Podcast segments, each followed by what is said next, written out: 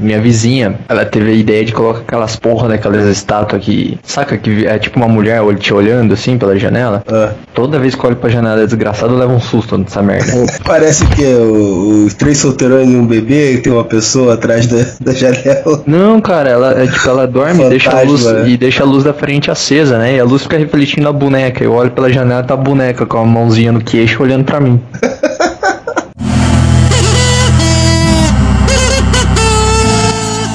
Olá, meus amigas. Vocês estão ouvindo o podcast Waheva.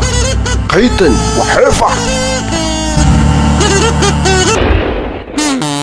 Everybody had a 12 gauge and a surfboard too. See 'em shooting and Estamos aqui, senhoras e senhores, para mais um magnífico, esfuziante, incrível podcast Areva, que é o Freud. E estamos aqui com o Sr. Zenon, que é a paródia oficial do Pinóquio. É, sempre o nariz, né, cara? Sempre. Tem outra coisa. Temos aqui o Sr. Moura, que agora está parodiando a minha careca, né? Seguindo agora os conselhos do Creed. E Leslie Nielsen é meu ídolo. Vamos falar das grandes paródias do cinema, né? Os filmes paródia do cinema. Qual o conceito de paródia, Sr. Zenon? Você que é o grande pesquisador do- das. É, seria o conceito de pegar a história de um filme e zoar com algumas coisas, com alguns elementos do filme, né? Personagens são idiotas que a gente acha no filme são extremamente caricatos na paródia e assim por diante. Ah, eu diria mais, cara, paródia, na- no tempo que paródia era bem feita, não atualmente, né? Parodiavam o estilo do filme, né, cara? Os clichês dos filmes. Sim, não, agora é simples, eles, eles pegam a mesma cena hoje em dia e repetem com piadinhas. E na época eles tiravam só os clichês de filme, Hoje em como dia- história original. Hoje em dia é só adicionar peidos. É isso, eles fazem a mesma cena do filme,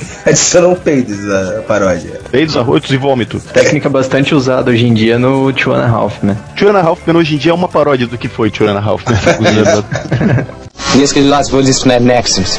O que é que você disse a ele? Eu disse que ia colocar o nome dele na lista de um vendedor de enciclopédias. Mas então vamos começar com- citando alguns filmes, né? Cara, eu vou no mais antigo que eu consigo lembrar, cara, que é do Mel Brooks, que é o rei do, desse tipo de filme, né, cara? Que é o Jovem Frankenstein. Você deve lembrar, Freud, que esse é do teu tempo. Tem muitos filmes desses que eu gostaria de ver que eu não vi. Jovem Frankenstein é um desses. Eu, infelizmente, nunca vi Jo- Jovem Frankenstein. É, somos dois, então prepare seu monólogo. Na verdade, eu vi há muito tempo atrás, né, quando repetia eternamente na sessão da tarde, mas é uma, é uma paródia de, de, tipo, todos aqueles filmes de Transilvânia e, e monstros. Lógico que o mote principal é o, é o monstro do Frankenstein, né? Mas tem de tudo no filme. Tem a noiva do Frankenstein, tem, tem o mordomo corcunda, sabe? Que todo, todo filme de castelo tem, assim. Aham. Cara, é sensacional. É com o Gene Wilder fazendo o papel principal do Dr. Frankenstein e a direção do Mel Brooks, cara. Assim, eu, eu não vou lembrar exatamente, mas eu lembro que é muito bom, mesmo porque sendo do Mel Brooks é bom. E, cara, vale a pena fuçar pra encontrar esse filme pra, pra assistir. Mas agora vamos lá, não tava no script, hein? Eu vou foder com a vida de todo mundo agora, inclusive com a minha. Uma cena memorável, senhor Moura, pra gente botar lá nos comentários. Fudeu, cara.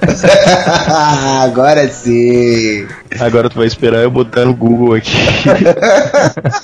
Olha só, recomendo o filme, nem lembro de cena nenhuma. Tem um que, inclusive, eu tenho aqui em casa, cara, que é o Aperta os Símbolos, o piloto sumiu. Pô, esse é foda, cara. Esse filme é sensacional, eu já vou emendar com uma cena, já tem uma mulher, quando eles falam que o piloto sumiu, a mulher surta, cara. E aí chega a aeromoça, assim, começa a chacoalhar a mulher, e chega um cara, não, não, eu sou médico, eu sei como agir, começa a chacoalhar, senta a mão na cara dela.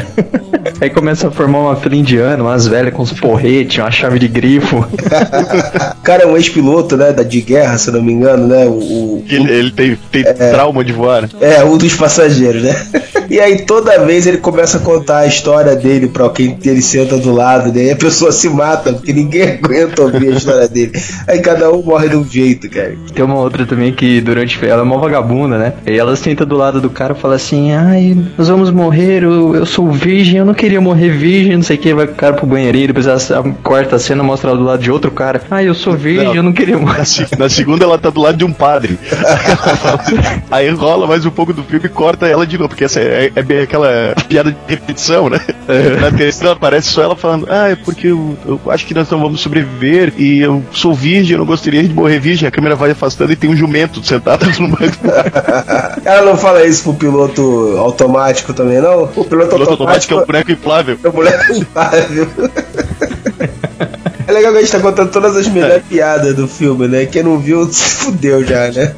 Ah, pelo amor Ah, de não. Deus, o filme é de 1800 e pouco, né? Não, e ele tem piada do começo ao fim, cara. Não tem como te contar todas as piadas do filme. Teve dois filmes, teve uma continuação ainda, né? Eu não lembro nada da continuação, mas eu sei que A teve. continuação, a continuação não é um avião, é um ônibus espacial. E daí os caras enlouquecem mais ainda, porque daí tem tipo um, o computador de bordo é o HAL, o HAL do, do Aham. 2001, tá ligado?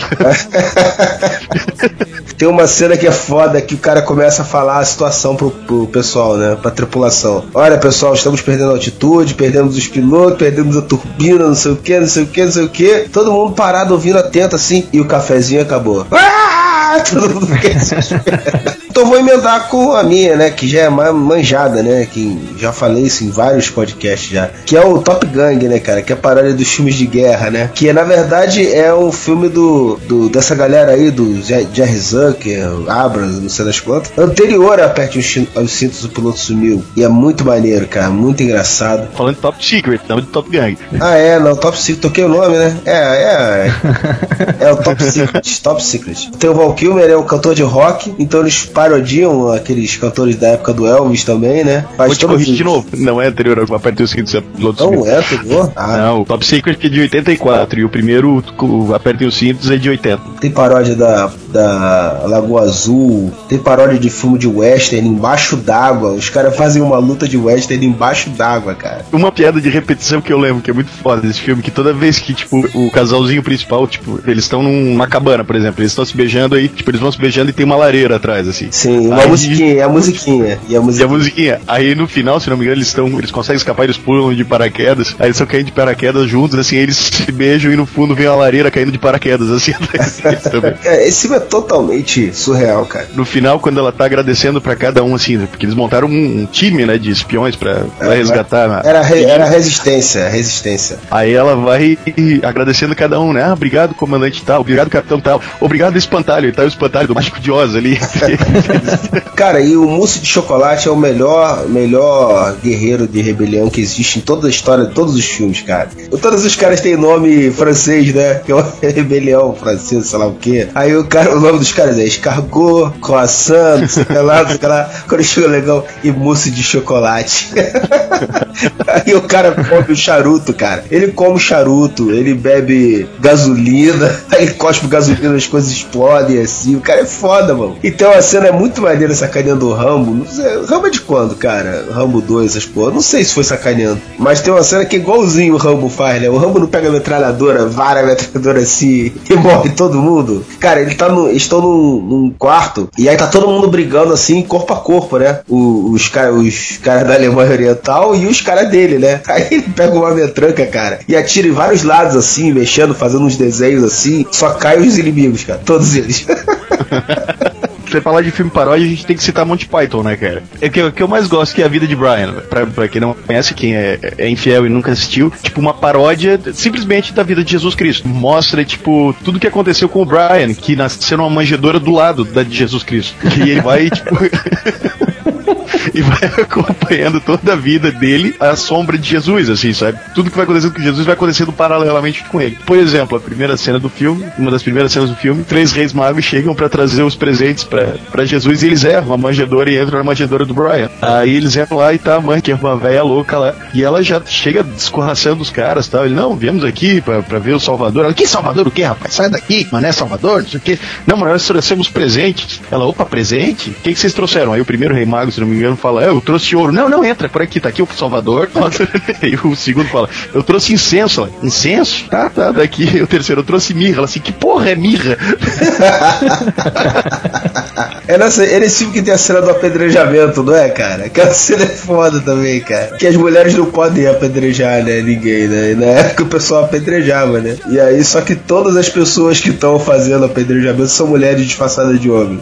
Não tem nenhum homem fazendo negócio, só tem mulher, cara. Não, e o final que é épico, né? Que é, obviamente, ele é crucificado junto com Jesus. Aí tá uma galera lá crucificada e ele olhando pro, pro cara no, no- na, cruz lado dizendo, pô, foda, né, cara? Só me ferrei a vida inteira e tal, tal, tal. Aí o cara preso né, na, na cruz olha pra ele, cara, não, não reclama, você sempre tem que olhar o lado bom, o lado brilhante da vida. E daí acaba com aquele, com aquele musical do Always look to the bright side of life.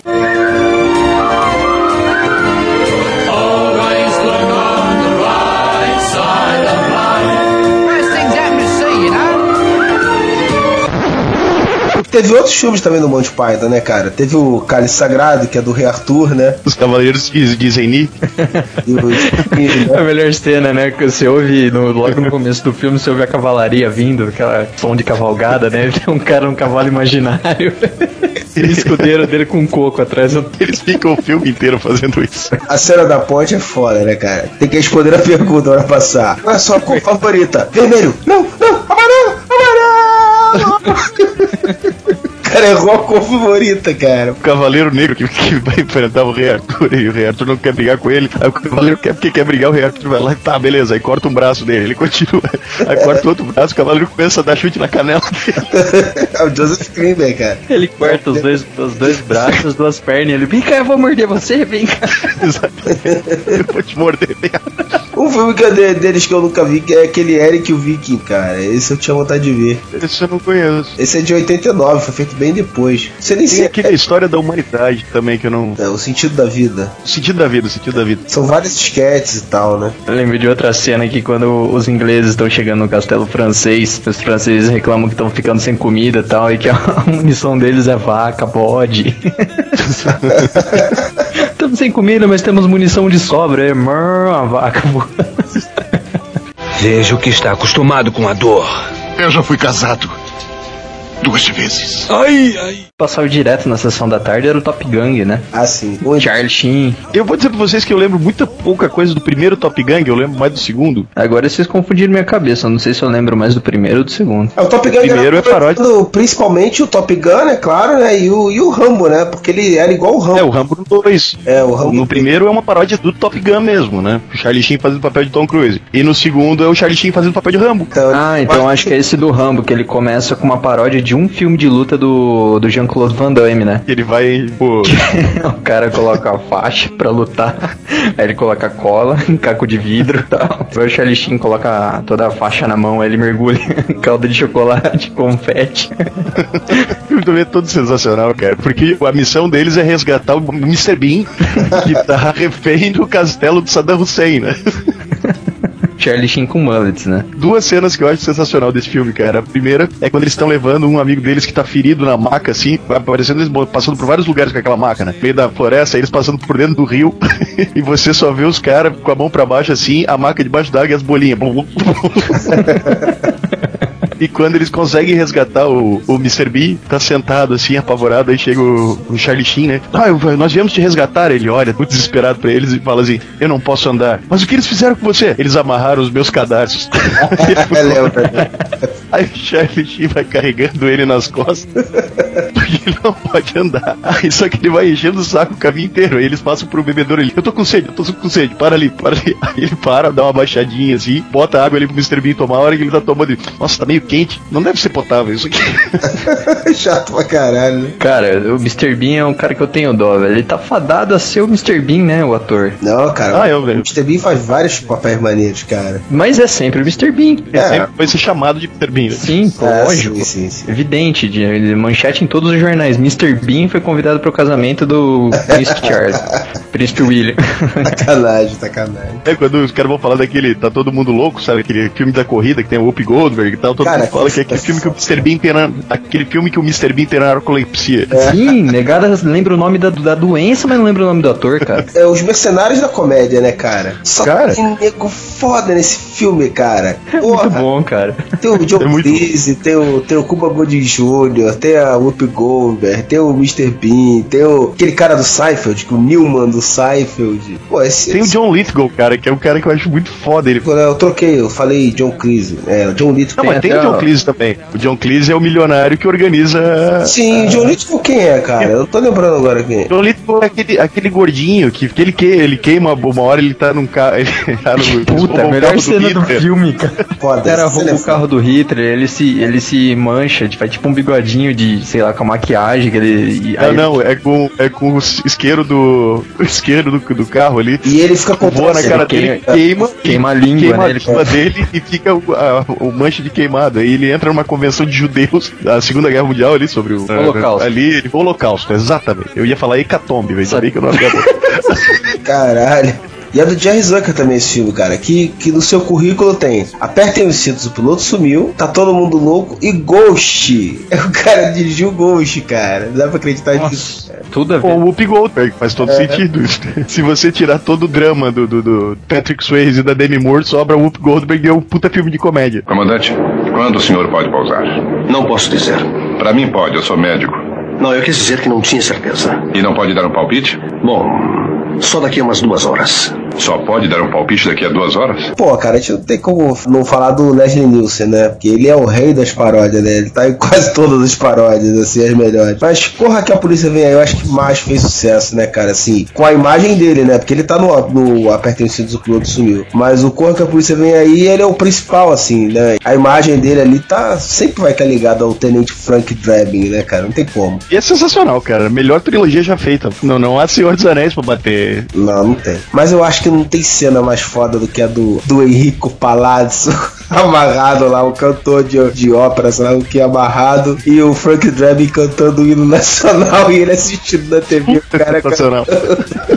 cantando mal pra caralho, errando a letra, errando tudo, e aparecendo o nome dele lá, Henrico Palazzo, o cara, puto, porra, não sou eu! É, cara, tem uma ótima também. Eu não vou lembrar de qual dos três filmes é, mas é que eles têm que. Tem uma bomba num, num prédio, onde tem um gordinho que é a cara do Jô Soares, que ele tá, tá fazendo um discurso sobre ah, alguma coisa ambiental, um discurso chato pra caralho. E eles descobrem que tem a bomba, aí vai o Frank Drebin, o chefe de polícia lá, que eu não lembro o nome do cara, e o O.J. Simpson vão tentar evacuar o, o recinto. E quando eles entram, tá o cara discursando e tá todo mundo dormindo em cima da mesa, porque o discurso é muito chato. Aí eles ficam tentando acordar todo mundo, ninguém acorda, e o cara lá falando, não, porque o meio ambiente tem que ser e não sei o que. Aí o O.J. Simpson corre lá com um livrinho na mão, começa a ler isso aqui. Aí o gordinho pega e começa a ler. Então suas mãos tocaram seus seios e ela sentiu seu órgão pulsante. Todo mundo já vai acordando. Assim.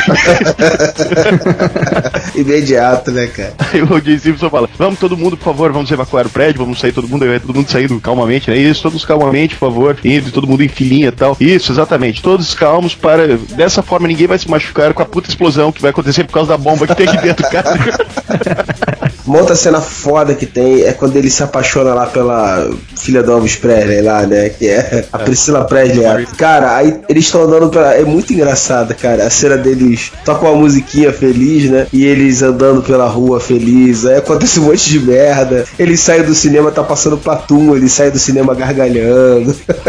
eles vão andando, derrubando tudo. Tudo é felicidade, tudo é alegria, porque eu tô amando. É muito, muito maneiro essa cena. Tem um último filme de guerra que é que não deixa de ser uma paródia com, com os filmes de guerra, que é o Trovão Tropical, que também seria o. Ah, imagino é, eu que, o- é. que os mercenários da comédia, né, cara? É, da- do pessoal mais recente, né? Cara, eu tenho esse filme DVD, não vi até hoje, acredite se quiser, cara. Mas esse filme deve ser. Isso. Esse filme deve ser foda, cara. Porque tem o Robert Downey Jr. interpretando um negro, tem o, o Jack Black interpretando um ator de fart movies, aquele filme só de peido, e o, e o Ben Stiller, né? O Ben Stiller é o diretor? Não, ele, ele é um ator de ação nesse filme. E o Robert Downey Jr. não é que ele é negro, mas é que ele incorpora todos os personagens dele. Então ele começa a agir como um negro, mano. Ah, tá. Não, mas ele não faz uma cirurgia pra virar negro. porque Sim, ele faz uma negro a ganhar o. Oscar. E o lance é o seguinte, eles estão gravando um filme de guerra, só que eles acabam caindo num, num território que tá em guerra de verdade. Aí eles estão com um diretor, whatever, lá, do filme, e aí, de repente, o cara explode, eles começam a tiroteio e tal. O Ben Stiller, né? Cara, os efeitos são muito reais, ele pega a cabeça do cara, olha esses detalhes. E é legal que o início do filme são de trailers de filmes fakes que eles já fizeram, entendeu? Então aparece o Ben Stiller, tipo, num holocausto apocalíptico com, um bebê no colo, tipo... Tem o Tom Cruise Tem. também nesse filme, não tem? Puta, tem uma cara, o Tom. Cruise tá sensacional, velho. Você você chegou a ver o Tom Cruise no filme? Não, eu sei mais ou menos qual é a piada, mas eu não, mas eu não vi, não. É muito bom, cara. Assiste, assiste esse filme que você vai curtir. Mas eu lembrei de um agora, cara, que eu não lembro nada do filme, eu não vou ter cena especial, mas que eu- era engraçado também. Que é o. Que era tipo o primo do Zorro, cara, que era um boiola. Você já viu esse filme? Não. Cara, Cara, eu lembro vagamente disso. Cara, é, ele usava um uniforme rosa, cara, cheio de penduricalhos, bicho. É tipo um zorro gay, cara. Eu lembro que eu ria bastante. Eu não sei se o filme, que eu tenho muitos séculos que eu vi esse filme. Então, Zorro, The Gay Blade, é de 81 esse filme, cara. Deus. E aqui no Brasil provavelmente deve se chamar Louca História de Zorro, né? É uma porra assim, cara, sabia? É, porque naquela época tudo é louco alguma coisa, né? As duas faces de Zorro, cara. é o irmão gêmeo, cara. É irmão gêmeo. Ele tem um irmão gêmeo homossexual. Cara, esse filme pode ser uma merda, mas a ideia dele é tão maneira que já, que já vale a pena conferir, cara. A louca história de Robin Hood. Que, cara, eu lembro que na época, isso aí deve ser de 91, 92. E eu lembro que eu assistia direto na HBO, cara, mas naquela época, faz muito tempo. A única cena que eu lembro era o final, da, assim, é a mesma história do, do, do, do Robin Hood, só que toda avacalhada, né? O rei, não lembro como é era o nome do rei ali, do rei Ricardo, sei lá. Quando ele volta, ele é o, o Capitão Picard, tá ligado? É o professor Xavier. Aí tá no casamento ali do, do, do Robin Hood e da princesa Mary, chega no meio do casamento, né? De, de volta das cruzadas. Aí ele fala: Eu sou o rei, o rei tem que beijar a noiva antes do casamento. Ele não pode beijar. Aí ele pega e tasca ele um beijaço de língua na mulher. Aí quando ele tá beijando, foca, foca pra cara do Robin Hood assim, ele olha, hum, it's good to be king. é do Mel Brooks também esse filme, cara? Ah, não, minto, é o Mel Brooks que fala. O Mel Brooks é o padre, é o frei, tá ligado? Aí vai pra cara do Mel Brooks e ele fala, hum, it's good to be king. Lembrei agora que a gente não falou um do Spaceballs, cara. Do Mel Brooks também. Ele faz até, ele até participa do filme como. Eu acho que ele, ele é o general, não é? Não, é o, Ele Rick Moranis. É o Rick. É, acho que é. O Rick Moranis é o Darth Ele- Vader. Qual, qual é o nome Um capacete Vader? gigantesco. Puta, que fica 10 minutos passando a nave, né? De uma ponta até a outra. exatamente, exatamente. Ele tem um capacete gigante que fica a parte da frente aberta. E toda vez que ele vai falar, a parte da frente cai, assim ele tem que ficar levando. E o John Candy é o Chewbacca, né? Que é tipo um cachorrinho mesmo. É muito bom, cara. Não, o Mel Brooks faz dois papéis. Ele faz o Imperador e o Mestre Yoda. É o poder da salsicha. É muito sem nexo essa parada, né? Sacaneia o muito. Que quando eles vão fazer, o, vão fazer o sabre de luz, eles pegam, botam a mão na frente, assim, como se estivesse pegando no pinto, assim, e faz drum.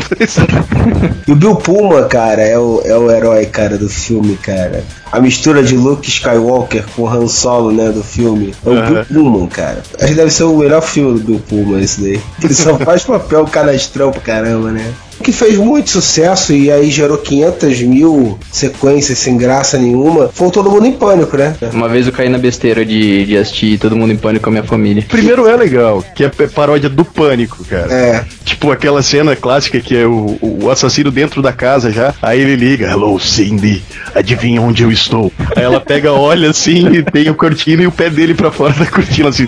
Você tá atrás da cortina. Aí ele pega, sai, olha, olha pra ela, tá, tá, vira aí, vira aí. Ela vira, ele pega e se esconde atrás do sofá. Assim. E agora, onde é que eu tô? Atrás do sofá, dá pra se ver seu pé. Ele, puta, vai. Não, o do, do um tem a cena do. Os caras falando no telefone, né? What's up? E começa a fumar maconha. E a máscara Aí muda a carinha da máscara. Cara, eu queria achar essa máscara pra vender, cara. Tinha um, tinha um negão lá que, que catava o, o, o palhaço, não tinha? O palhaço ficava aterro- aterrorizando todo mundo. Tem uma hora que o negão cata o palhaço pra enrabar o palhaço também. É no 2 também. Deve ter visto o mais- dois só. É que no primeiro é é paródia do pânico mesmo, né? Aquela de cidadezinha, assassino e tal. E no 2 eles vão pra uma. O mesmo elenco do primeiro vai pra uma. pra- inclusive os que morreram. Mas eu lembro do um também, cara. Um, essa cena que você falou da garota com. do sofá, que o cara tá atrás da cortina, eu lembro. Nessa cena também, nesse filme também tem que ele tá perseguindo ela, ela joga um piano, joga uma velha, joga tudo em cima da escada, né? Em cima do. E Isso. tem a cena Cara. Matrix, né? Que ela joga um. Que ela joga uma bandeja, a bandeja vai rodando, ele e É. esquiva tipo Matrix e trava a coluna, né? é verdade. Ele fica, ó, cara, peraí, peraí, peraí, ai, ai. tem a morte do maconheiro, que é a melhor, né, cara? Que dá três tiros no maconheiro, aí no peito, aí começa a sair fumaça do peito do maconheiro. e o maconheiro fica tentando fumar o que sai dali. né? E a- aquela clássica, né, da mulher feia que todo mundo fala agora, né? Bota um saco de pão na cabeça.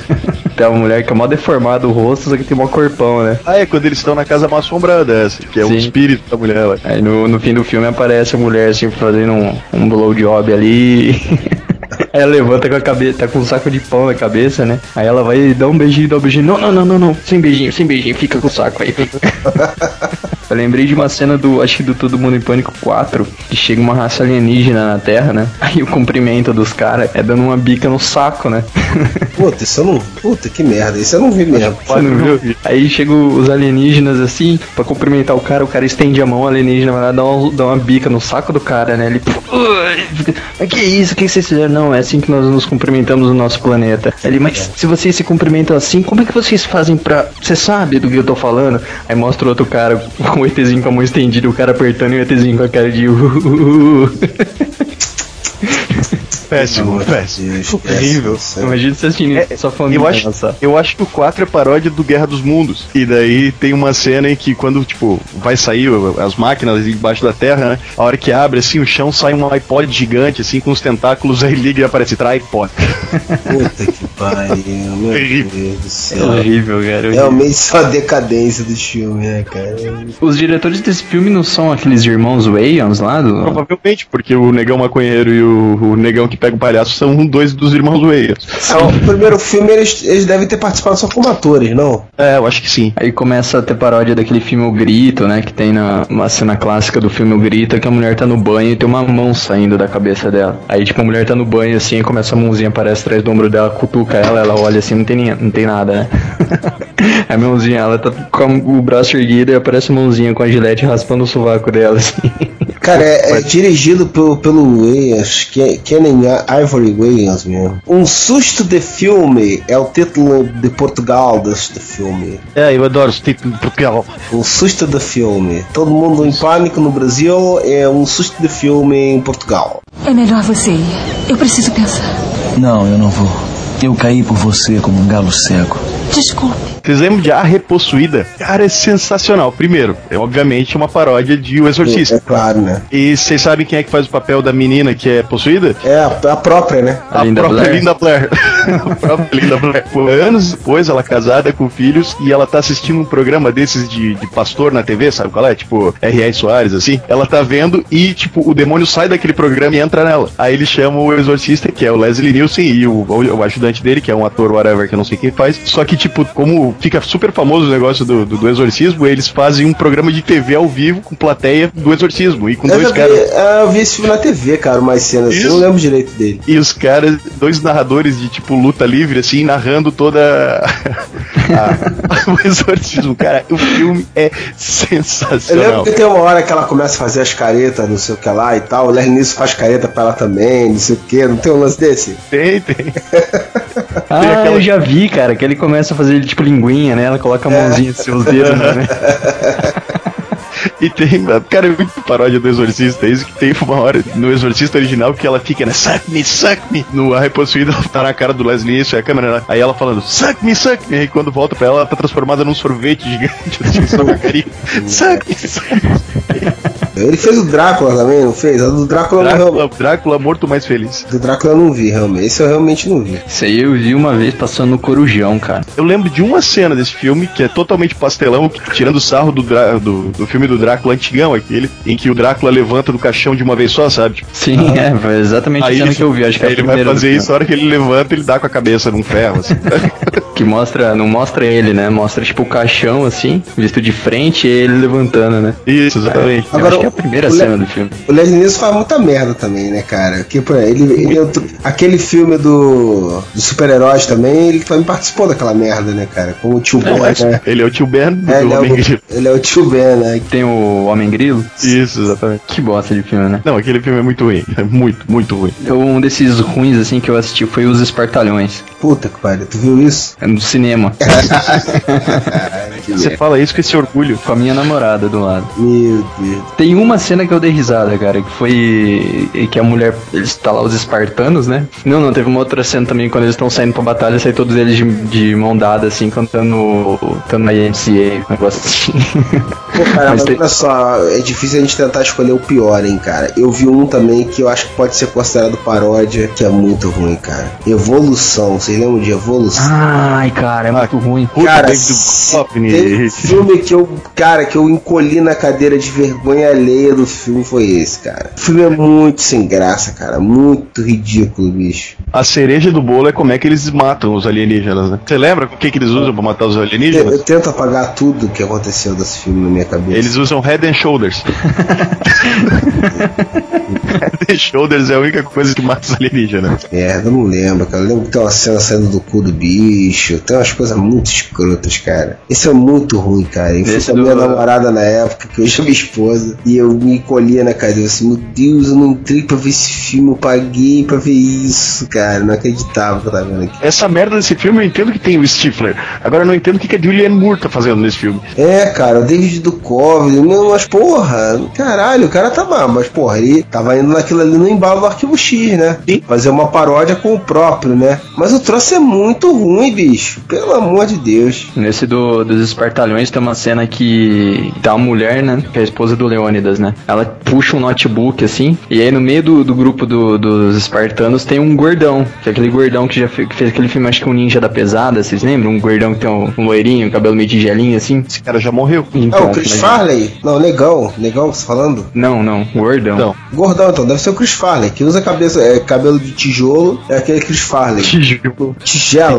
puta que pariu, cabelo de tigela. Esse Chris Farley já deu baixa, né? já, acho que já. Aí ela tá falando, tipo, ela cita um site desses, eu acho que o Antico News, um site de crítica de filmes, né? Falando assim, ah, vocês estão com uma crítica aqui falando que, que os músculos são falsos e não sei o que. O cara é impossível nossos músculos serem falsos. Aí corta o take assim pro, pro gordão. Então um cara pintando, tipo, os quadradinhos da barriga do cara, do gordão, assim. No, no IMDB tá nota 2,5 pra esse filme. Imagina, e tá muito. Olha que decepção que o ser humano tem na vida. Eu acabei de olhar aqui no IMDB sobre esse filme Evolução e acredite se quiser. Sabe quem é o diretor desse filme, cara? Ivan Reitman, cara, que fez os Caça-Fantasmas, cara. Puta que Ah. pariu. Como pode o cara fazer os Caça-Fantasmas e fazer essa merda, cara? O cara fez um Tirão de Jardim da Infância, cara. Tudo bem, fez umas merdas. Fez Beethoven, Beethoven 2, Beethoven 3, Beethoven 20. Mas, porra, caralho, ele tem umas merdas fodidas no currículo, né, cara? Na verdade, se você pa- parar pra pensar, Evolução foi uma tentativa de criar um novo caça-fantasma. Lógico, uma tentativa ridícula, né? Mas foi uma tentativa, Porra. cara. O princípio é o mesmo, só que ao invés de fantasmas eram alienígenas. Ah, mas é muito horrível, não tem. É, não, sei, muito ruim. Não, não, não há o que defenda esse filme. Esse diretor dos Espartalhões, Espartalhões, o Aaron Seltzer, ele é responsável por todas as, as coisas ruins de paródia que existem. Ele escreveu Duro de Espiar, Todo Mundo em Pânico, do 1, 2, 3, o 4, Super-Heróis, A Liga da Injustiça, Os Vampiros que se Mordam. Super-Heróis da Liga da Injustiça é aquele do super-herói do. É outro, eles botaram a Liga da Super-Herói e a Liga da Injustiça pra, tipo, dar a entender que era uma continuação do super-herói, mas é um. é- eu não assisti, eu tenho orgulho de falar isso, que eu não assisti, mas eu lembro que quando começou a sair as notícias, assim, é, acho que é Disaster Movie, e daí virou a Liga do- da Injustiça, porque daí tem paródia do Superman e do Hulk e tal, eles já meteram ali pra, Que pra dar ideia de continuidade. Por que ninguém matou esse cara? Por que, que ele tá solto, né? As paródias morreram. Não, não se sabe mais fazer paródia hoje em dia como era Mel Brooks e Companhia Limitada, cara. Outro filme que Porque- teve também recente que fez algum sucessinho, que eu acho que fez algum sucessinho, né? Eu lembro que eu vi essa merda no cinema, achei muito fraco. Aquele do besterol americano, né? Que é satirizando os filmes de adolescente e tal. Que aparece até a. A Molly Ringwald. A Molly Ringwald é, faz, um, faz uma ponta lá no final do filme, né? É o filme que tem o Capitão América com uma banana no toba, né? É, puta que pariu, não era pra lembrar esse pedaço. Não, esse eu acho, eu não acho ele bom, mas comparado com essa leva de, de filmes, ele é legal porque ele tira sarro dos, dos clichês de filme adolescente, não de uma coisa específica. Então ele vai, vai tirando sarro de todas as, aquelas, tipo, American Pie, Ela é Demais, 10 Coisas Que Eu Odeio Você, ele, ele pega toda aquela, porque foi bem numa época que tá uma leva de filme adolescente um atrás do outro, Aham. e daí eles, né, fizeram. Então não é um- uma paródia de um filme específico e as piadas funcionam, cara. As piadas funcionam. Não é nenhuma obra-prima, não é nada. É, eu lembro que eu, Então, eu fui no cinema, achei fraco demais, mas. E era feito bem pra adolescente que assistia aqueles filmes da época, né? Um novo, então, que, que, que é paródia, que é foda pra caralho, e é britânico, todo mundo quase morto, Shaun of Dead. Ah, sim, pô, esse é outro Hum, que eu tenho que esse é muito bom, cara. Todo mundo fala que esse é foda, eu não vi também esse. Você, não viu ainda, cara? É Não, sensacional. Puta, é muito bom, cara. E ele ao mesmo tempo ele é tenso, cara. Do, do meio pro final ele- ele fica muito tenso. É sensacional, cara. Já começa com o personagem principal, que é o, que é o o Shawn, mas eu esqueci o nome dele do ator, um ator foda pra caralho. É, o que Tipo, fez é, o como é- que fez o o GoldenEye, né? Fez o filme 007, faz várias comédias também. Ele fez Chumbo Grosso também, que é muito, eu não sei se ele fez GoldenEye, mas eu sei que ele fez Chumbo Grosso, que é muito foda, fez ah, um monte de filme foda, assim, de comédia. Começa aí é, é na Inglaterra, né, numa cidadezinha, acho que é em Londres, não sei se é em Londres mesmo, ou se é numa cidadezinha pequena de- da Inglaterra, que ele sai pra trabalhar e, tipo, ninguém se cumprimenta, né, tá todo mundo extremamente sério, ele vai, não cumprimenta ninguém, entra na conveniência, pega um suco, deixa dinheiro no balcão, porque a mulher não dá nem bom dia pra ele, e volta pra casa. Aí no dia seguinte ele repete tudo isso, só que todo mundo é zumbi, e ele não nota, né, porque ele não presta atenção nas pessoas. Não, é porque ele são presta- ingleses, cara. Você não entendeu porque são ingleses, nada. exatamente. É, não, eles são ingleses. E ninguém presta atenção um no outro, é isso que eu quis dizer. Pô, ele vai passando pelas pessoas e tá um zumbi. "Ah", Ele, bom dia, bom dia. Entra na conveniência, a hora que ele vai abrir a geladeirinha tem uma marca de sangue, assim, corrida no coisa. Ele abre, pega o suco, volta pra casa. É sensacional. Tem um amigo, amigo vagabundo que mora com ele, um gordão, né? Aí, tipo, ele tá jogando videogame, o amigo dele senta e aparece assim, player, player 2 entrou no jogo, né? Aí ele, cara, você não tem que trabalhar? O amigo dele olha assim, player 2 saiu do jogo. Aí o gordão vai trabalhar, ele sai lá fora. "Ele, Você não notou que tá alguma coisa diferente lá fora? Ele, não, as pessoas estão diferentes. Cara, somos ingleses. Tipo, Aí entra uma zumbi no, no quintal deles, né? Aí ele, eles olham, meu Deus, o que, que é aquilo? E ela vindo toda torta, assim, caraca, ela tá bêbada pra caralho. que a mulher tá se rastejando no chão, né? E quando eles descobrem que são zumbis, cara, aí cada um pega uma arma e sai arregaçando ao, som de Don't Stop Me Now do Queen. Não, porque eles dizem que tem, tem que cortar a cabeça dos zumbis. Aí eles vão procurando alguma coisa, aí eles acham uma coleção de discos, né? Aí eles pegam e vai jogando pra cortar a cabeça dos zumbis, eles vão atirando os discos, né? Ele, vai, Aba! Vai, vai Led Zeppelin! É o Simon Pegg o nome do ator. Eu confundi Simon ele, Pegg. cara. Ele, ele fez foi o. Ele fez foi Missão Impossível, cara. Tô confundindo ele com Isso, outro ator exatamente. que fez o. Aí ele fez o Star Trek novo também. Sim, sim. Tô confundindo com outro ator que fez um- uma participação no filme do, do James Bond, agora não lembro quem é. E, obviamente, ao invés de ficarem presos num supermercado, num shopping center, eles ficam presos num pub, né? Mas esse filme, depois do, do meio pro final, fica tenso, cara. Ah, depende, defina tenso, cara. Posso soltar spoiler, então? Solta, o filme já tem quase 10 anos. Tipo, ele se vê obrigado a matar a mãe dele, que, que virou zumbi, né? Aí fica aquele dilema, tipo, porra, é minha Mas até mãe, a cara. cena dele matar a mãe dele é engraçada, cara. E aí Eu depois ele, ele mata o amigo zumbi dele, só que cria o amigo zumbi, né? Ele deixa, tipo, amarrado, assim, num quartinho e fica jogando videogame com o cara. Tem outra cena que eu acho sensacional, que daí eles formam, obviamente, aquele grupo de sobreviventes, né? Pô, seis sobreviventes, como todo filme de zumbi. Aí eles estão andando ali, escondidos e tal, e, e tentando fugir dos zumbis, aí eles encontram com outro grupo de sobreviventes, né? Aí eles, tipo, param e aquela educação britânica, ô, como vai? Tudo bom? Daí o outro responde, sim, sim, sobrevivendo.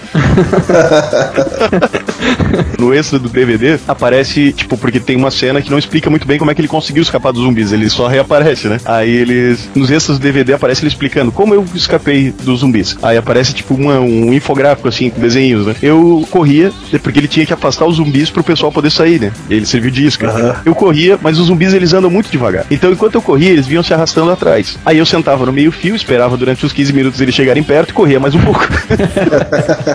É, porque aí são zumbis do né, cara? No Walking Dead tem zumbi que pula a cerca, meu camarada. Pula a janela agora também. É, pula janela. Isso aí não é, não é o zumbi de raiz, cara. O zumbi de raiz é aquele que vai se arrastando. Tem um outro filme também, cara, que eu quero ver, que deve ser uma merda, cara. Que é aí, ó, com o irmão do Charlie Harper, que nunca faz filme nenhum, o Emílio Esteves. Ele fez uma paródia uma vez do, do Máquina Mortífera. Máquina mortífera, máquina quase mortífera. Máquina quase mortífera, cara. Eu tinha Eu vontade de ver esse filme, cara. Mas é divertido, cara. Tipo, vou falar só uma cena. A única cena que eu consigo lembrar. Que eles têm que escapar. Isso é, é- é uma cena que acho que tem no Máquina Mortífera mesmo. Que eles têm que escapar. E daí eles abrem um bueiro e estão indo pelos, pelo bueiro, tá ligado? Aí eles estão lá no escuro e tal. De repente eles abrem um, um bueiro assim. A hora que eles saem, tá as tartarugas ninja comendo pizza, tá ligado? E é com o Samuel. Jackson, né, cara? Que faz o Danny Glover, né? A paródia do Danny Glover é o, é o Samuel. Jackson, né, cara? Bem O antigo. natural seria o contrário, né? É, não, mas, pô, Samuel. Jackson nessa época devia estar em início de carreira, né, cara? Isso é antigo, né? É, é, era no comecinho da carreira do Samuel Jackson. Ele ainda era menos famoso que o Danny Glover, acredite se puder. Cara, tô, tô olhando aqui, eu tô olhando aqui a ficha do filme no. Tem lá o Emily Stevens, Samuel Jack, John Lovitz tá nesse filme, Tim Curry, William Shatner tá nesse filme, Whoopi Goldberg não acreditada, Larry Wilcox ah, e Eric Estrada, não acredito, eu tenho que ver esse filme, cara. Os caras dos chips, cara, do seriado chips. Puta que pariu, eu tenho que ver esse filme. Eu acho que ele é bom, mas eu não consigo lembrar. O Emily Esteves? É além dos 15 anos, né, cara? Eu não sei se ele é bom. E tem o, o Charlie Sheen participa como o manobrista. Participação do Bruce Willis, Christopher Lambert. Cara, deve Porra. ser maneiro esse filme, tem que ver esse filme. Mesmo que seja uma merda, mas eu tenho que ver esse filme. Eu só lembro do, do Emily Esteves que ele era o, o técnico do time de hockey dos Ducks, né, que era um time de criança lá. Passava direto na Globo. O Emily Esteves eu sei quem é, mas eu não lembro que filme que esse filho da puta fez. Cara, ele fez aquele Jovens Demais para Matar. Lembra? Que é tipo. Não. Porra. Teve Ah, ele fez o Clube dos Cinco, pronto. Isso, o esportista, né? Ele era o esportista do Clube dos Cinco. Pô, a última coisa, né? Década de 80 no filme. Ó, ele fez.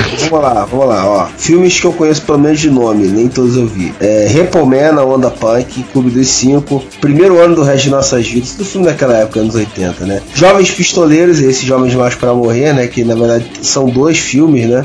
Cara, ele fez um filme que eu gosto, cara, que deve ser uma merda, mas que eu gosto. é o Free Jack e os Imortais. Já viu esse filme? Não. Os caras no futuro, eles têm uma máquina do tempo. Ele, ele pega o corpo das pessoas que estão morrendo pra fazer uma transferência de corpo, pra aproveitar os órgãos, sei lá o que, no futuro. Então, tipo assim, o cara que tem uma morte famosa, que foi televisionada, não sei o que lá, como ele, que era piloto de corrida, os caras pegam o corpo do cara no passado, então o cara já ia morrer mesmo. Os caras transferem a mente de pessoas que pagam pra isso pra um corpo saudável. Olha aí, cara. Isso aí é basicamente aquele filme A Ilha do, do Ian McGregor lá com a Scarlett Johansson. É, mas aí ele eu não vi, não sabia que era a mesma premissa. Mas é- Não, não, não. A ilha, eles. Não tem nada a ver Parecido. Parecido. Lógico que é. A ilha, a ilha, eles clonavam as pessoas que pagavam. Então, clonavam- não, mas era pra ter órgãos Pra ter novos, órgãos, tá ligado? Se, se caso mais pra frente precisa de uma de uma transfusão, uma coisa assim, mas é mesmo. É um princípio.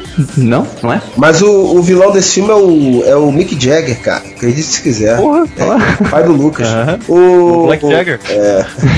Agora lembrei um filme que vocês viram com o Emily Esteves. Ah, o latino é o primeiro a morrer em Missão Impossível 1. É, não lembra não? Ah, que ele morre lá no elevador? Primeira cena ele morre. Ele não foi acreditado no filme. que isso, claro que foi, cara. Não foi. Ah, claro que foi, cara. Tem fala e tudo, porra. Como é que eu não fui acreditado? Aqui, ó, é. Todo mundo sabe que ele Missão, aqui, ó. Missão Esqueceram? Impossível. Jack Harmon. Uncredited. Que sacanagem, cara. Esse era o Emily Esteves. Sacanagem. Ele participou última- também do, do episódio do Two and a Half, né? É o que ia dizer, ele era o melhor amigo do Charlie. que, que morre do nada deitado na, na espreguiçadeira. Porra, ele sempre morre, né, cara? É um filho. Ele é o Denzel Washington esquecido, né? ele só não morreu no, no, no- no Clube dos Cinco. Mas eu- eu te- a gente tá falando do Emily Esteves porque ele é uma paródia do Charlie Sheen, é isso? Exatamente.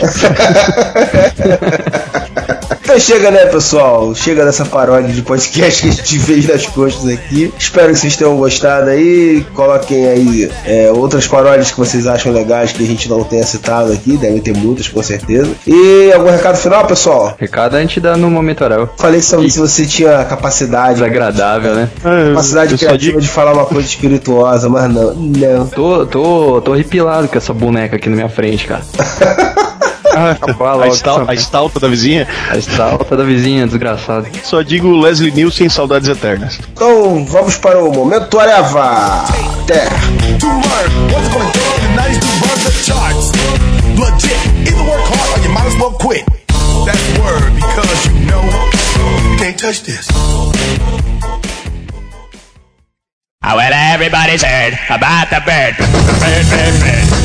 É, amigos, mais um seu, o meu, o nosso momento Areva na área, que é o Freud. Hoje estamos aqui lotados, lotado, lotação máxima. Eu e Marcelo Soares, né, Marcelo? Olha nós aqui. Isso daí, debandou, não tem ninguém online, ninguém quer saber. Então, nós gravamos, nós gravamos, tudo bem, tudo bem. Comentários do podcast sobre os X-Men. Eu queria ler um comentário aqui do Creed e começar logo com ele, que por foi uma pessoa que postou poucos comentários, né? É, 90% dos comentários foram do Craig. Vingadores e o Batman serão fodas e até o Homem-Aranha parece que será bom. Concordo, também acho. E verei todos com o cérebro desligado e rebutado. Também acho que tem que ser assim mesmo. Não tanto o, o Batman, mas o Vingadores principalmente tem que ser É, assim. não, o Batman não precisa ser rebutar totalmente, você não sabe a história dos dois primeiros filmes, como é que tu vai ver, pô? Não, tô falando desligado, cérebro desligado. Mas aí faz, mas o motoboy do capeta, o mijo da vingança, que é o motoqueiro fantasma, né, que ele se refere, deu vontade de sair do cinema durante a exibição em vários momentos, mas aguentei até o fim, porque eu sou macho, viu, Algures? Macho que é macho aguenta tudo até o fim sem reclamar. Te vejo na próxima festa da uva.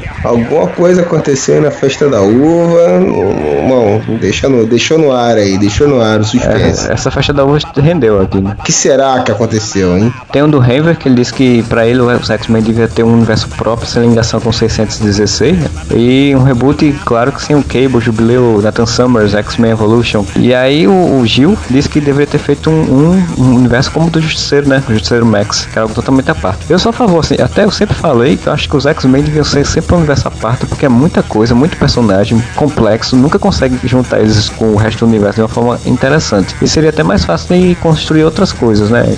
Mas na boa, o X-Men sempre foi à parte, cara. A interação sempre foi mínima. É, mas Agora assim- a Marvel tá fazendo esse crossover aí fodão aí do caralho, de, de balde aí com os Vingadores. Mas você veja, os problemas que o Renver apontou são todos problemas internos. Não, deve- não tem nada de integração com outros universos ali, ó. Mas eu- acho assim, que se fosse um universo à parte, eles podiam, por exemplo, fazer a tal guerra finalmente entre os humanos e os mutantes e desenvolver alguma coisa. Como o Justiceiro Max fazia, ou até o Marvel Knights chegou a fazer algumas histórias interessantes. Mas é, é difícil a prata da casa, né? O que vende mais, então nunca vai ser feito. Os caras poderiam ir criando uma tensão dos mutantes com os outros grupos gradativa, cara, e deixar esse tipo de evento maior assim ocorrer em, que nem eles faziam nos anos 80 lá, cara, é, em realidades paralelas ou, em- ou num futuro alternativo e tal. Isso rendia, cara. O problema é que no meio do caminho já teve tanta merda, né? Teve um do, do, do Creed aqui também que falou assim: o maior poder do anjo vocês não falaram. Ele é rica, muito rica, além de imunizar o amigo do Big Brother. Puta que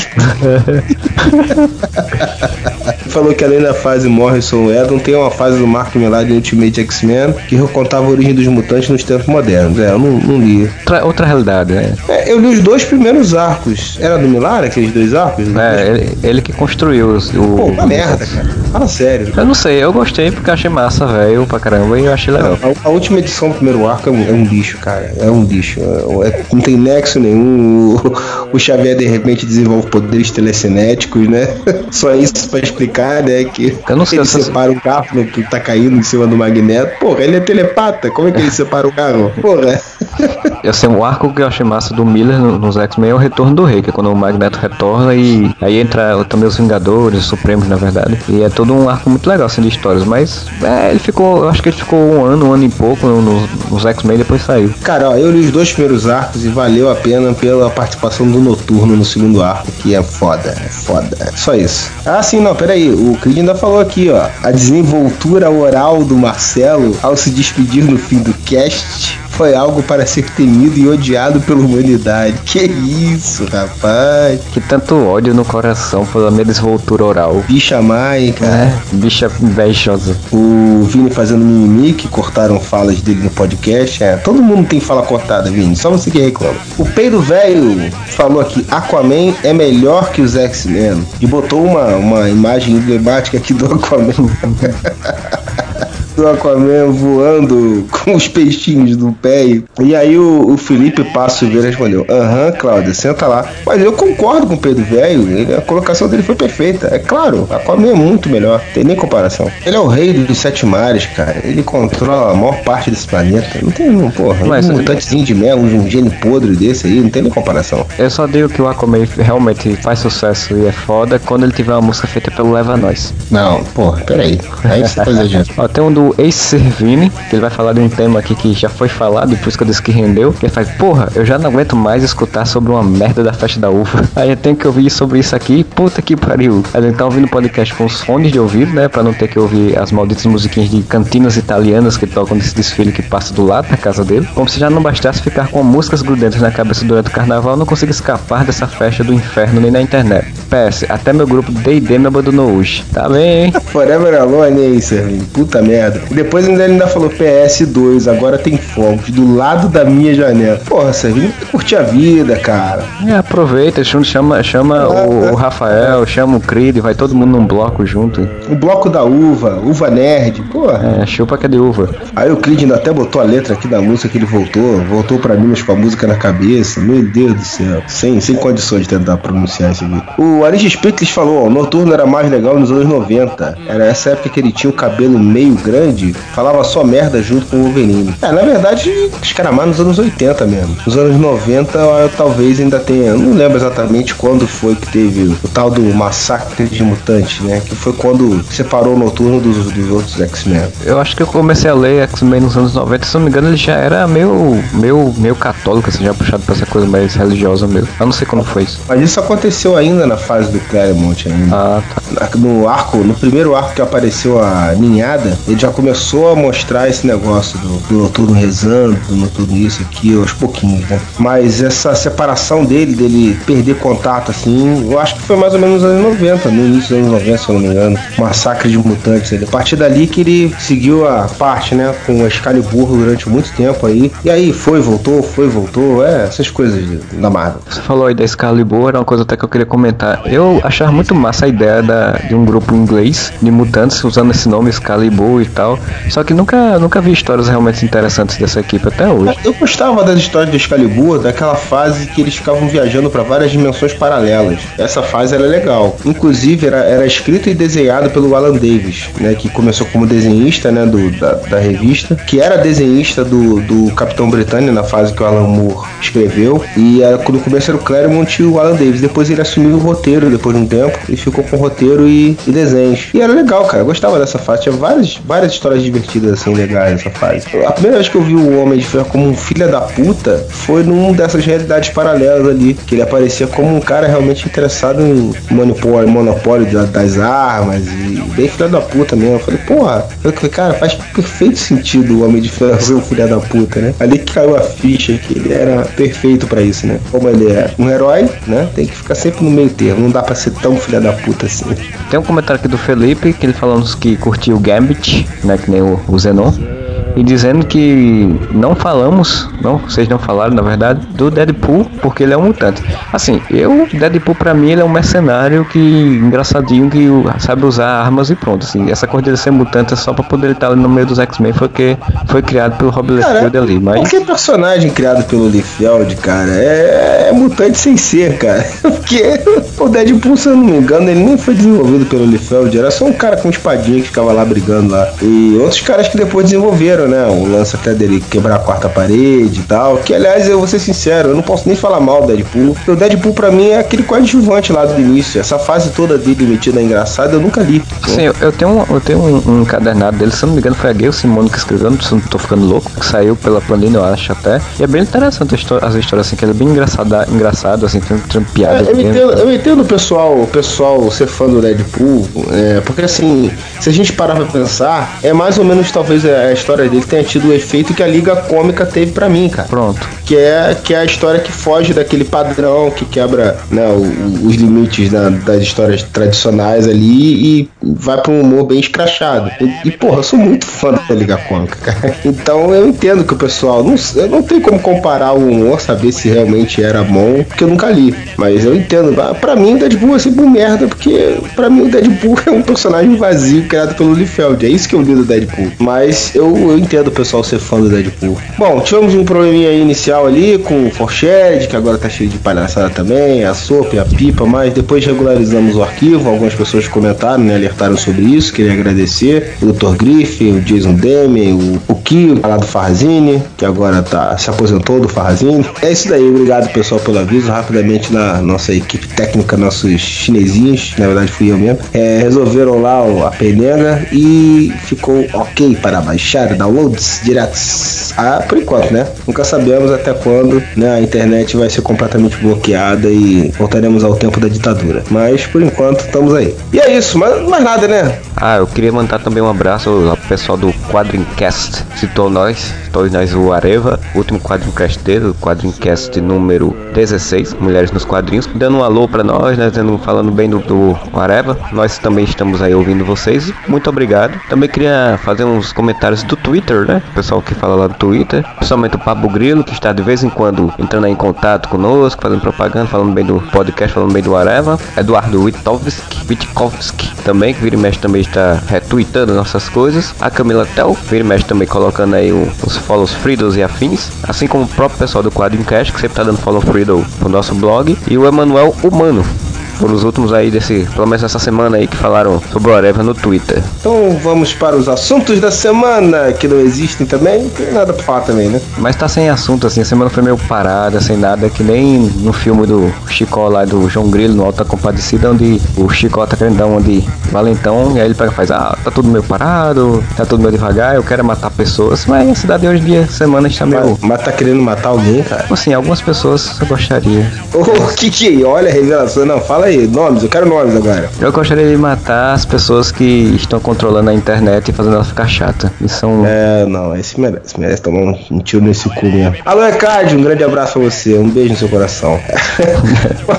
Vamos falar então do que, que a gente tem assistido, né? Você foi ver lá o, o, o mijo de fogo, não foi? Não me lembro desse, dessa cena dantesca. Eu fui lá ver o motoqueiro fantasma como o, o motoboy de fogo lá, como, como o Creed fala. Fui lá ver o motoqueiro fantasma, o espírito da vingança. E, rapaz, assim, o filme, ele é melhor que o primeiro, na minha opinião. Mas isso não quer dizer grandes coisas, porque o filme, pra mim, é bem ruinzinho, assim. Ele tem umas coisas legais, melhoraram muito o CG do motoqueiro. Ele tá bem melhor, a roupa Mas, dele... mas vamos, vamos qualificar assim, vamos qualificar assim. Ele é ruim tipo Electra, Não. ele é ruim tipo Demolidor. Pra mim, assim, eu não sei se você assistiu o Justiceiro Warzone, né? Zona de Guerra. Não, não vi. Pronto, pra mim ele é ruim nesse, nesse, nesse, nessa, nesse nível. É meio gore assim, então, coisas. É, assim, é um filme que ele é- tem uma pegada assim, tem umas coisas, umas ideias interessantes.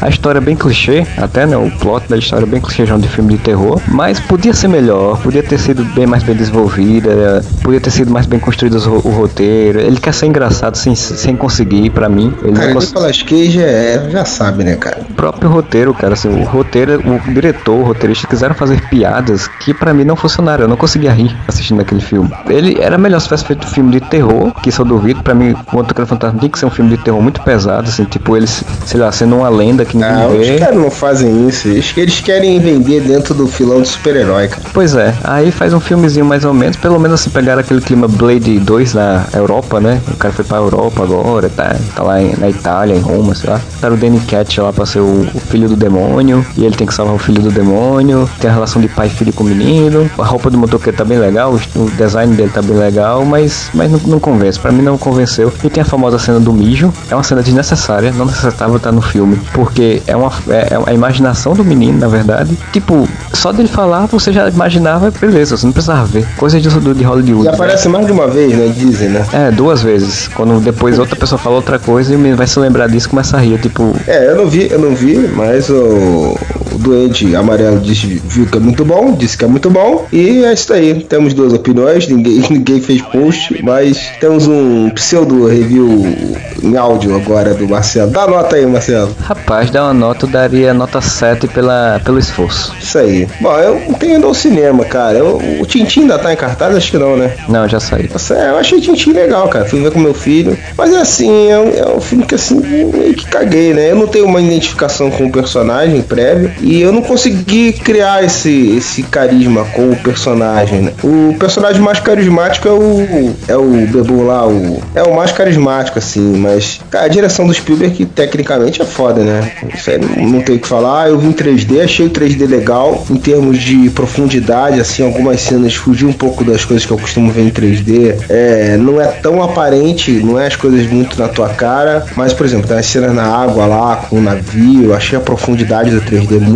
bem feita, muito legal. Causava realmente a impressão de que tu tava no nível da água, vendo um navio lá em cima e tal. E é aventura o tempo inteiro, cara. É só do palco mesmo direto. É um filme legal. Eu acho que, que vale a pena. Quem foi ver deve ter gostado. Mas não é também, ó, que coisa. O nível das coisas que o Spielberg vem fazendo até que tá bom demais. É, vamos esperar pelo Peter Jackson, né? Que é o segundo filme. É, vai ter mais ou menos a mesma levada, né? Eles estão fazendo juntos tudo, né? É, pra mim 3D tanto faz tanto fez. Eu não gosto muito de 3D. Pra mim é só uma injeção pra ganhar mais dinheiro. Até bandas de rock fazem filme 3D, né? Vem um filme aí do Metallica e pro Duende fica louco. Tipo, só ver a guitarra do cara na cara da pessoa, pra pessoa tocar, só se for, né? É, cara, eu acho 3D legalzinho, cara. Não tem nada contra, não. Tem hora que enche o saco realmente se o cara não sabe usar aquilo no filme. O problema do 3D é isso. Eu achei que no Tintin foi bem usado. Porque no, o filme não é refém do 3D e tem, tem coisas legais ali em 3D. Agora, o cara querer realmente vender só pelo 3D, aí não funciona, cara. Sei. Televisão, o que o senhor tem assistido aí de série, senhor? Minha lista de séries é gigante. Eu tô assistindo atualmente The Killing, que é uma série que já terminou a primeira temporada e vai começar a segunda. A única série que eu estou acompanhando em tempo real é o Walking Dead. É a única minha também que eu vejo. Na verdade, eu não vejo série nenhuma, né? Mas o Walking Dead eu comecei a ver e tô acompanhando aí. E aí, o que você tá achando aí dessa, dessa volta aí de temporada? É, pra mim a série tava numa novela mexicana enrolada do caramba na no início da primeira fase da temporada. Deu uma melhoradinha com a, com a sequência da série agora, né? Com o retorno, tá até um pouco mais de ação, um pouco mais de drama, tensão. Pra mim, essa fase da.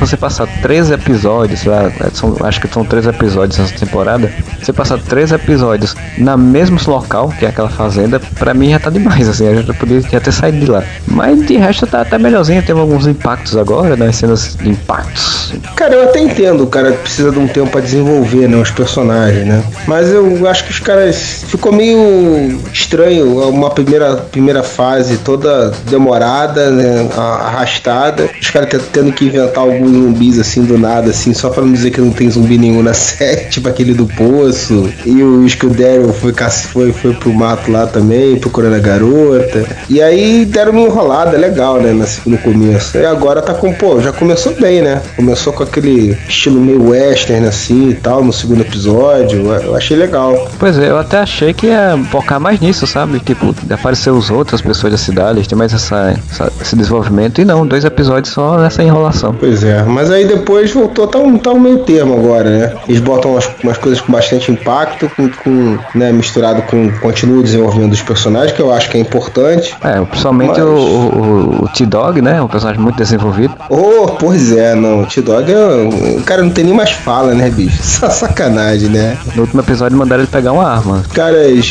reclamam, né, que o negro sempre é o primeiro a morrer, né?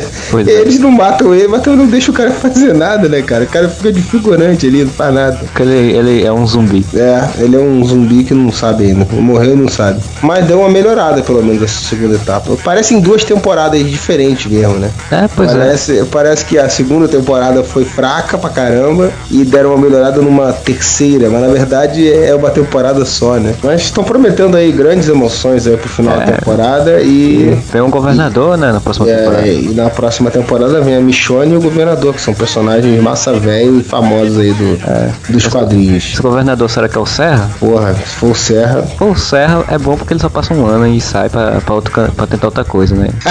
é verdade, é verdade. Ainda tem que vai tentar outra série. Aí ele sai rapidinho. Ah, o Serra tem que fazer participação como um zumbi, porra. Não é como um governador, caralho. Mas é isso daí, pessoal. Sem spoiler, né? Que aqui não é o MDM pra ficar falando spoiler, né? Não vamos ficar falando pra vocês que o, que o Rick vai matar o Shane e que o filho vai matar o Shane depois que o Shane vira zumbi. Isso aí seria sacanagem a gente falar isso. Tu não vai fazer isso, né, cara? Isso aí seria desleal. Você não acha, Marcelo? É, também não acho. Eu acho uma sacanagem falar quem vai morrer e quem, vai, quem não vai morrer. Agora, com certeza o T-Dog não vai morrer. T-Dog não vai morrer, isso aí é certo, já tá garantido, né? Ele não vai fazer nada também, mas não vai morrer. Vai ficar de figurante. Pois é. É isso, né? Mais alguma coisa, Marcelo? Ou podemos fechar a conta e passar régua? É, podemos fechar a conta e tomar uma cerveja ali no bar. Isso aí. Bom, semana que vem, pessoal, teremos um convidado especial. Olha, spoiler! Não é spoiler só de série, não. Tem spoiler do podcast Farela também. Semana que vem teremos a participação aqui do Daniel HDR, lá do ArgCast. Não perdam, que tá muito legal o podcast. Já gravamos. Até lá, né? Até lá. Falou, pessoal. Em homenagem ao, ao Creed, um outro final aí, Marcelo, já que ficou famoso o seu final. Mas olha, mas olha, ó, fazer um final. Fazer um final agora.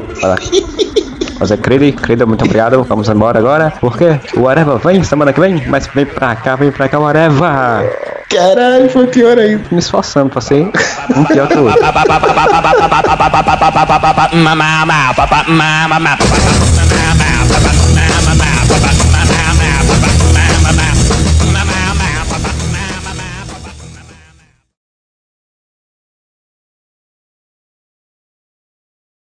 Na descrição do podcast depois tem que colocar, né, né Freud, Zenon e Moura falando sobre as paródias, não sei o que, e descubra quem é quem é Emílio Esteves. e discorrem sobre a carreira cinematográfica de Emílio Esteves. Cara, isso vai chamar muito mais atenção do que o, o assunto principal.